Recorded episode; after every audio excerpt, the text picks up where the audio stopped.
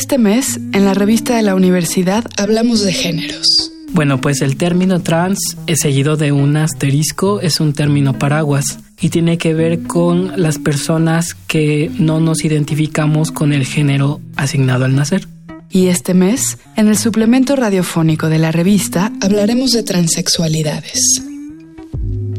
Dentro de este gran paraguas eh, pueden haber miles de identidades, identidades que se identifican con un binario de género, sí, pero también hay, hay personas que no se identifican en el binario hombre-mujer, pueden fluir, pueden parcialmente identificarse con uno y con otro, entonces podemos ver combinaciones totalmente infinitas.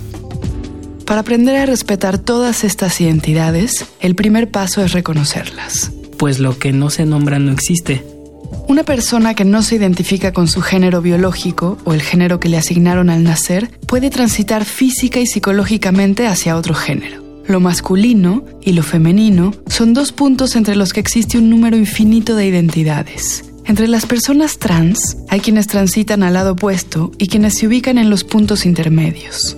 Hay muchas identidades que reconocer. Ni todas las transiciones son iguales, ni todas las personas trans quieren convertirse en una persona de un género determinado, hombre o mujer. En este programa hablamos con Nathan Ambris, de Jauría Trans, el espacio seguro de encuentro y de acompañamiento para personas trans y aliados trans del Centro Cultural Border en la Ciudad de México. Yo comencé prácticamente hace siete años mi transición y comencé a ir a un grupo de apoyo que se encontraba en ese momento o surgió por la necesidad que tenían personas trans atendidas en la clínica Condesa. Eh, no había como tal un seguimiento terapéutico ni las herramientas como para enfrentarse a lo social, a nuestras esferas sociales. Está la, la atención médica, hormonal y el seguimiento, pero no estaba la otra parte. Y eh, comenzaron a haber voluntariados por parte de una terapeuta que yo me enteré que ella iba a abrir un grupo. Entonces, ahí comenzó mi historia y ahí comenzó el darme cuenta que había necesidades eh, muy importantes que no habían sido cubiertas todavía, que había eh, era necesario hacer incidencia en otros espacios para abrir el tema de lo trans, de las identidades trans. Eh, y claro, pues uno mm, prácticamente no, no te profesionaliza, no estás profesionalizado en ese momento, te vas profesionalizando con el paso del tiempo y así fue. Eh, me incorporé a una brigada de diversidad sexual en el Instituto de la Juventud. Ese prácticamente fue mi escuela porque fue poderme narrar hacia las demás personas, pero también poderles narrar acerca de diversidad sexual y de identidades trans. Después, pues fui visitando universidades porque esta brigada iba a hacer trabajo en campo y dialogar con otras este, personas jóvenes y eso pues me llevó a darme cuenta que era necesario todavía más, hacer más incidencia y todo se fue convirtiendo en un activismo sin darme cuenta. Las cosas sucedieron y pues gracias como a esos fueron como entre 4 y 5 años de activismo. Es como Centro Cultural Border por medio del director Eugenio Echeverría y también por medio de una amiga en común que es Alba Pons, que actualmente está en nuestro consejo consultivo. Pues ella hizo el puente eh, ya que pues Eugenio estaba interesado en eh, dar un espacio a personas trans eh, dentro de este centro cultural. Entonces fue a hacer un programa más dentro del Centro Cultural Border. Entonces somos un centro cultural dentro de otro centro cultural, ¿no? Es fundamental valorar espacios como Jauría Trans, creados desde las necesidades particulares de una comunidad específica y no desde las instituciones que especulan sobre cómo ser incluyentes. En muchos casos, solo así se puede proveer de acompañamiento, desde espacios creados desde abajo. En las instituciones, quien hace las reglas no suele ser a quienes estas reglas deberían beneficiar. Por eso, en Jauría Trans se celebra y se ejerce el derecho a crear una cultura desde otras necesidades. Se tiene que diseñar eh, todas las actividades ahí adentro de Jauría Trans, justo dado la multiplicidad que hay de formas eh, de transicionar y de todas las masculinidades, feminidades y neutralidades que encontramos ahí en ese espacio. Mm, este primer año que tuvimos de existencia, yo tomé el, eje cultural como un pretexto ideal para empezar a formar un sentido de comunidad y de redes de apoyo. Quizá no iba enfocado tanto a la producción de lo cultural, o sea, sí se estaba dando eh, de, una, de una manera muy fluida, más no, e, no era como tal mi intención el primer año. El primer año en realidad era de construir redes de apoyo entre personas trans. Fueron eh, un total de seis proyectos en todo el año 2018 que fueron a sesionar. Son grupos de acompañamiento entre pares. La dinámica es muy sencilla. Yo voy, me siento, veo un tema en específico o simplemente hablo sobre mi situación eh, familiar, de pareja, etcétera, y encontramos un espejeo, una dinámica de espejeo con las demás personas participantes y podemos sacar herramientas interesantes que me pueden ayudar en mi, cotidiano. Entonces, de primera, el primer año, el, el 2018 fue de construir estas redes de apoyo pero este 2019 para mí es muy importante porque justo vamos hacia eh, el que se le faciliten herramientas a personas trans dentro de las disciplinas artísticas para que estas mismas personas trans ya empiecen a desarrollar proyectos artísticos. Entonces, eso es justo algo que va muy de la mano con estos derechos culturales, justo a, la medida de las personas trans, ¿no? o, de, o de la población que está visitando Jauría.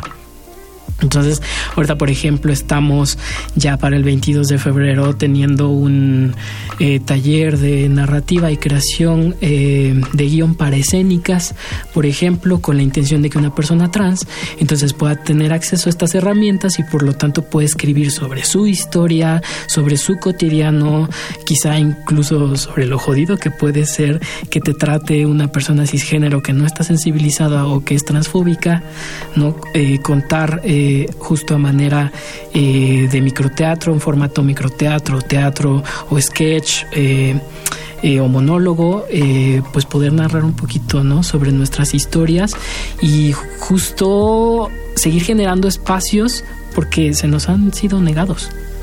¿No? Al igual que muchas otras poblaciones, creo que, creo que esta este, también ha sido negada en, en muchas posibilidades y justo estamos abriendo esta parte. Entonces creo que este 2019 vamos pues por mucho más. Eh, tenemos un taller de narrativa, tenemos un taller de fanzine, tenemos también un eh, taller de coaching actoral y vamos por más talleres. Los derechos culturales de la comunidad trans, de las diferentes formas de ser hombre o mujer o ambas o ninguna concretamente, son un mecanismo de igualdad. Son parte de una lucha más grande por el reconocimiento legal, médico, pedagógico, social e institucional de todas estas identidades. ¿Cuál es, desde la perspectiva de nuestro invitado, la prioridad de esta lucha? Pues en realidad yo creo que va sobre un trato igualitario, eh, justo porque por lo que se está luchando y por lo que se está peleando en realidad son derechos que ya las personas, eh, pongámosle de esta manera, cisgénero, ya tienen. Personas con una orientación sexual, heterosexual, ya tienen. Vaya, no estamos pidiendo un trato especial ni derechos especiales, simplemente estamos eh, tratando de que se cumplan eh, pues el acceso a nuestros derechos más elementales.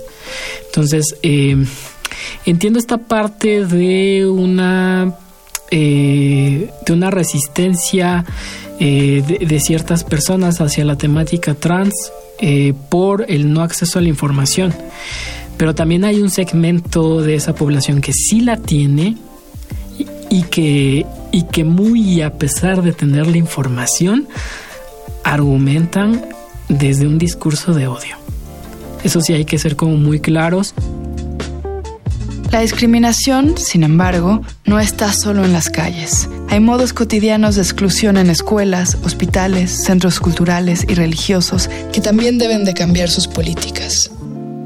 A veces es bien complicado, eh, por ejemplo, Ahorita en Jauría ha llegado mucho el tema de las adolescencias e infancias trans, porque hay un proyecto que está eh, usando el espacio, sesionan cada dos meses. Y la verdad es que yo he escuchado historias, la verdad, muy lamentables, en donde exigen que eh, la personita menor de edad siga vistiendo con el uniforme, que a menos que no tenga un cambio de papeles, no van a respetar su identidad de género. Eh, y, múltiples cosas al respecto. Adolescencias también vienen muy mal, vienen eh, desde, desde las secundarias y las preparatorias, eh, justo con esta, con, esta negación no totalmente a, su identidad. Eh, y, creo que es algo que, es seguir resistiendo, seguir resistiendo desde estos espacios, seguir acompañando los procesos de transición y al mismo tiempo quizá apoyar en un proceso de empoderamiento.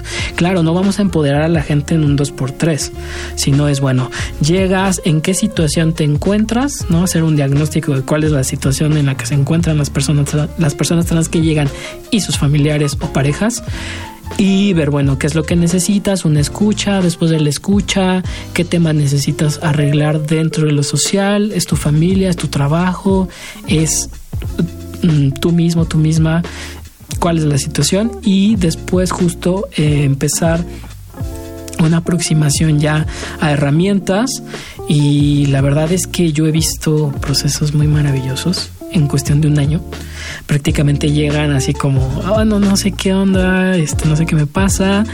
Y al año prácticamente es, oye, ¿en qué te puedo ayudar? Son procesos rápidos, pero son procesos muy fuertes y la verdad es que son procesos de los cuales Jauría Trans pues está totalmente orgullosa. ¿No? Entonces, eh, es seguir resistiendo, seguir resistiendo ante un sistema que te invisibiliza, ante un sistema que niega tu existencia totalmente en todos los sentidos, en el sentido legal, salud, prácticamente todo.